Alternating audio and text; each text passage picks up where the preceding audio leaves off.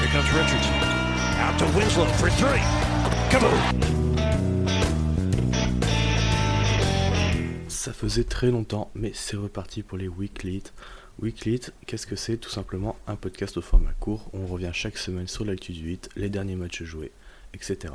Restez bien jusque la fin qu'il y aura une toute petite annonce. Aujourd'hui, je vais revenir sur les deux matchs du road trip à New York, puis les deux victoires à San Antonio, euh, contre San Antonio pardon, et à Oklahoma City.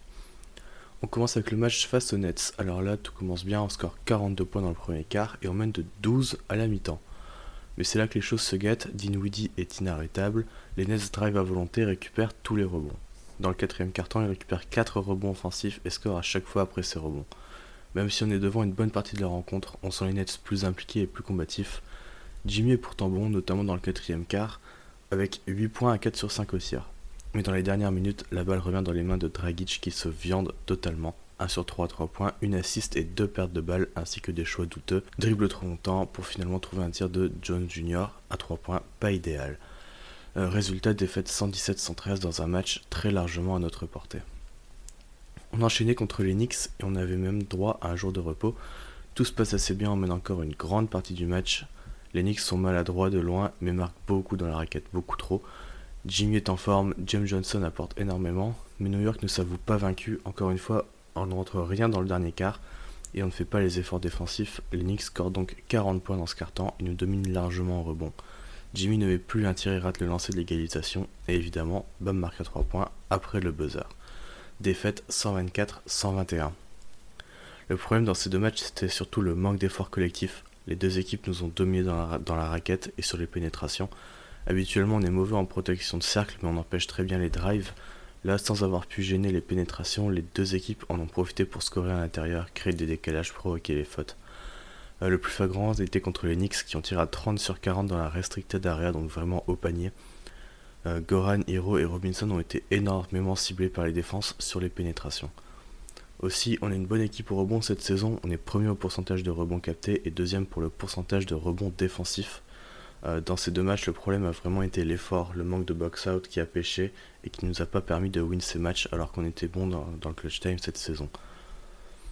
Euh, la bonne nouvelle, c'est qu'on a très bien enchaîné après ces deux défaites. Retour à la maison face aux Spurs, malheureusement sans héros, blessé au genou, rien de bien grave, heureusement. Euh, un très beau match de basket d'ailleurs, avec de la bonne défense et du bon jeu collectif en attaque. Miami prend rapidement l'avantage, mais San Antonio reste au contact, notamment grâce à un DeRozan en feu qui finit à 12 sur 14 au tir et un très bon Patty Mills, hashtag random scrub hit killer. L'avantage c'était que Nunn était en feu lui aussi, il marque ses 8 premiers tirs et termine le match à 33 points. Il a d'ailleurs été excellent dans les dernières minutes, en lisant très bien la défense, et crucifie Mills sur un magnifique Eurostep en contre-attaque, L'effort collectif a été bien meilleur, on encaisse seulement 12 points dans la zone restreinte et on concède seulement 6 rebonds offensifs, ce qui est plutôt bien vu les deux dernières perfs. Et au final victoire 106 à 100. L'équipe se déplaçait enfin à OKC pour affronter le surprenant Thunder, toujours sans héros, mais qui avait bien fait le voyage. Ils étaient de leur côté privés de Steven Adams. C'est un match qui je trouve a été plutôt bien maîtrisé. On a rapidement créé un écart collectivement. Nunn a été bon, Bam toujours aussi génial, Robinson à droit, même Olinik a réussi à bien scorer, donc c'est pour dire. Mais forcément, on s'est fait une grosse frayeur dans le dernier quart. Sous l'impulsion de Schroeder et Paul, ils reviennent à deux possessions. Mais Miami a toujours réussi à trouver les ressources pour s'imposer, le meilleur exemple étant ce rebond offensif de Jimmy claqué pour Nunn qui fait ficelle à 3 points.